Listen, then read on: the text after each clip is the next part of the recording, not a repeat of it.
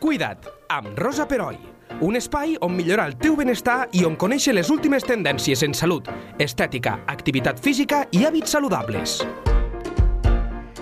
En anteriors podcasts ja n'hem parlat de la importància de tenir cura del nostre cos i posar-nos en mans, si les circumstàncies ho requereixen, d'un bon professional. Hem tingut amb nosaltres, no fa gaire, Jordi Segura, director del Centre Quine, que ens va parlar de l'osteopatia. Avui tenim, i ens fa molta il·lusió, l'Aina Llaurador. L'Aina és fisioterapeuta, també del Centre Quine, i està especialitzada en fisioteràpia esportiva.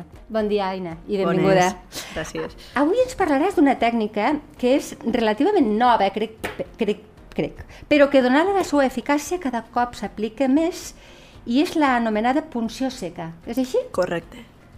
Explica'n en què consisteix, perquè em sembla que hi ha molta gent que no, no ho sap què és això, o li fa inclús por només sentir lo de la punció seca.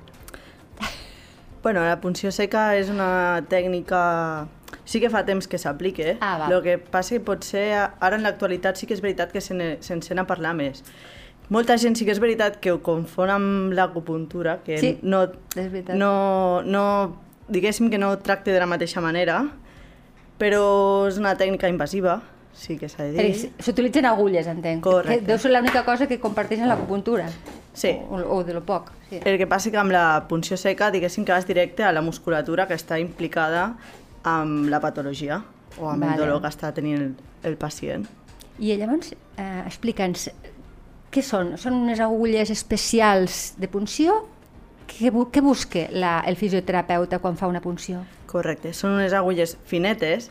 Sí. No, les agulles no es noten molt, que sí que n'hi ha sempre l'estigma aquest de que si fa molt mal perquè és una agulla, és el primer que et pregunta el pacient.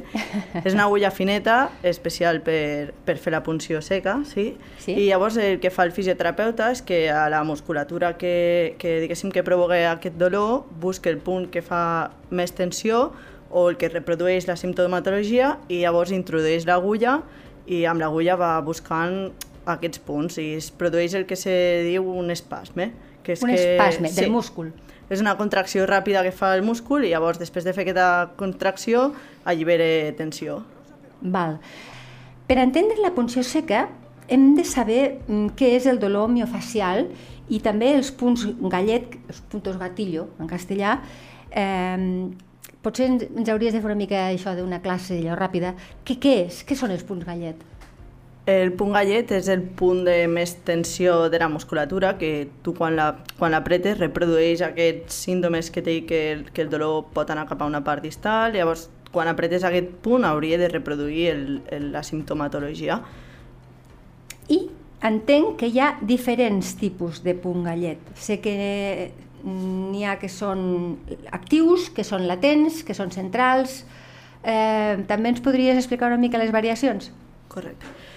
Eh, N'hi ha un mapa de, dels punts gallet que ja et diu normalment quins, quin, la musculatura, quins són els punts exactes on mm -hmm. solen estar aquests punts actius. O sigui, seria, diguéssim, el, el mapa del, del dolor dels punts gallet. Sí. Després n'hi ha els actius, que els actius són aquells que et fan dolor a tu, eh, és a dir, tu apretes i hauria de reproduir el, el dolor que sents a, a diari o quan, quan s'active, i després hi ha els latents, que els latents són eh, diguéssim que estan com apagats, entre Sí. cometes, però tu quan, quan els trobes, els apretes, reprodueixen aquesta simptomatologia. És a dir, que tu a lo millor no, no saps que allí tens dolor, i llavors tu trobes aquest punt gallet i et reprodueix els símptomes que tu tens a diari. Estarien com amagats, però, però són punyeteros, parla malament. T'entenc, t'entenc perfectament. Sí.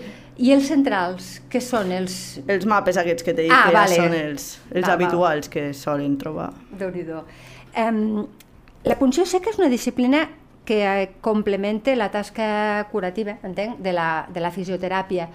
Però no, no sempre utilitzeu la punció seca, els, els eh, de fisios. O sigui, utilitzeu en funció de...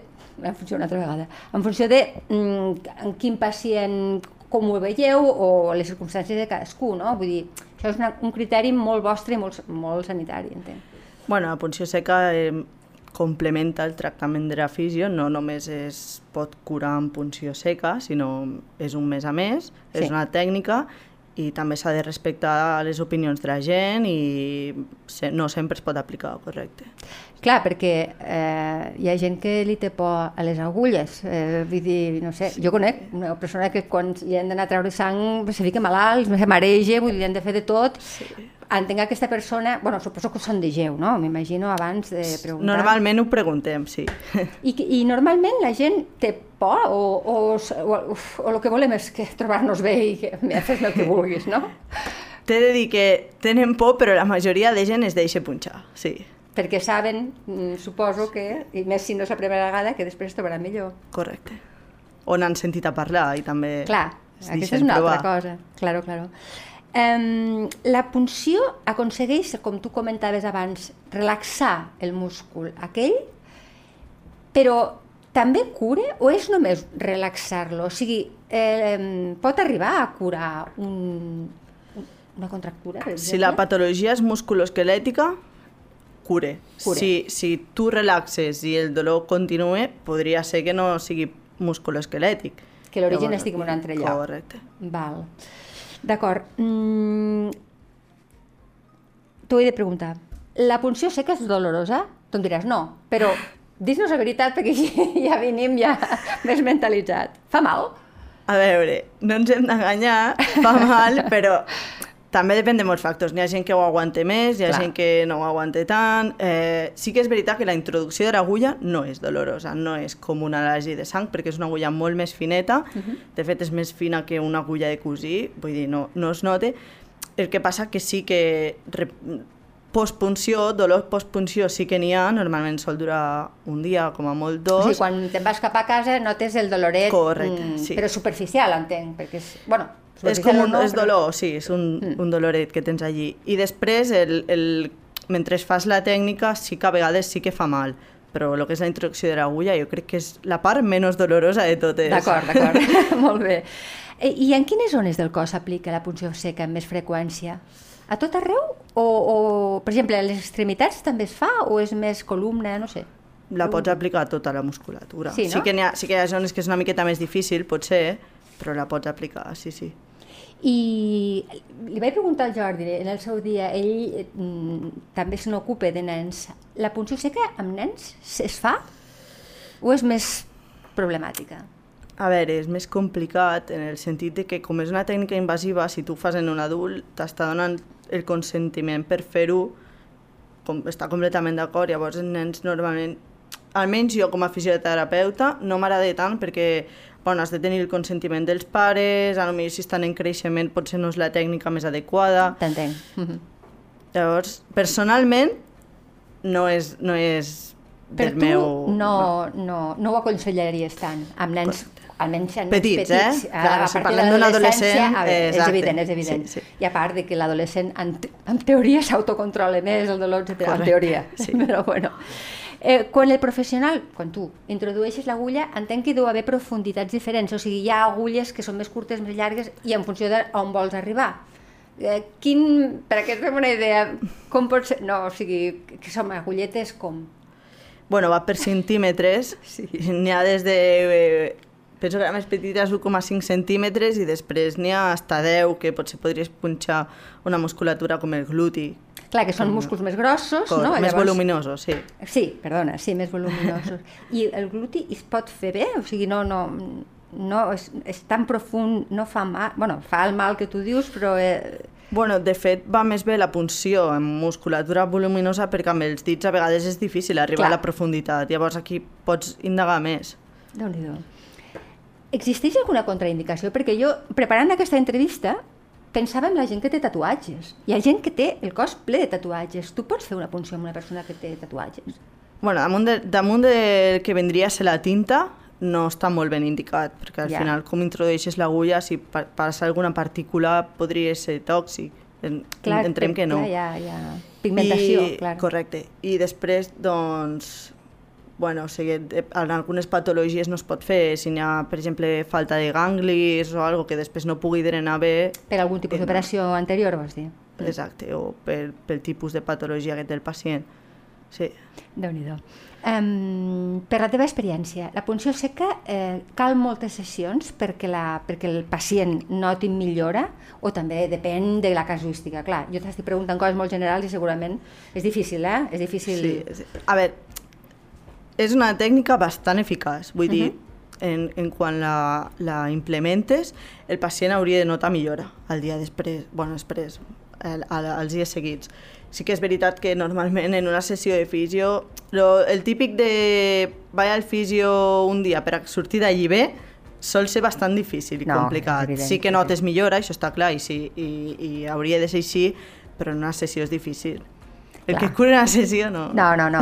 Però que, que, no sé, més o menys, la mitjana, mm, 10 sessions, mm, depèn també, suposo, Sí, del dolor, del però... factor. Sí. val. No, pot ser una miqueta menys, però 10 potser són moltes, però una és difícil. I quan sol durar una sessió de punció seca? Bueno, la, el que és la tècnica de la punció és ràpida, però pots estar més estona perquè pots punxar més zones Clar. o pot ser ràpid perquè potser trobes el punt i aquell punt Clar. és clau i, i ja està, però com ja t'he explicat, és, és, un, és una de les tècniques, doncs la sessió també es compon d'altres mm, tractaments, normalment. I també li vaig preguntar en el seu dia al Jordi, però entenc que, a part de la punció, l'ideal seria que el pacient ja es cuidés, que, que evités el sedentarisme. M'explica'ns una mica com voldries que vingués un pacient. Ja sé que les, les, les lesions no les podem evitar, però tu com a fisio, què, què recomanes a la gent per a que, perquè, te- perquè ens estalviem vindre't a veure massa sovint? Bueno, adoptar bones bones postures, com es diu sempre, Sí, sí, sí, fer exercici, bons hàbits, tant d'alimentació com beure aigua, que molts cops falta això de una miqueta de beure aigua, i sobretot descansar i treballar-se en un mateix. Exacte. Important. L'aigua, encara que no tinguem set, n'hem de beure? És una pregunta que sempre faig a la, a la gent del món de la salut. Sí, les recomanacions me penso que és de 1,5 a 3 litres al dia i s'haurien de beure, és important l'aigua. Al final, tens, tens una bona hidra... si tens una bona hidratació, doncs la musculatura està més destensada, Clar. els tendons no pateixen tant. En general, inclús En pel general. restrenyiment, per tot, d'una De bé. tot. Sí, sí, aigua va bé, molt bé. Doncs moltíssimes gràcies, Aina, per aquesta explicació tan clara sobre A tu per convidar-me. Tant, encantada. I que vinguis quan, quan vulguis, li vaig dir al al Jordi i tu- i t'ho torno a dir a tu. Moltíssimes gràcies de veritat. A tu. Cuida't, amb Rosa Peroi, cada dos dimarts a lleida24.cat.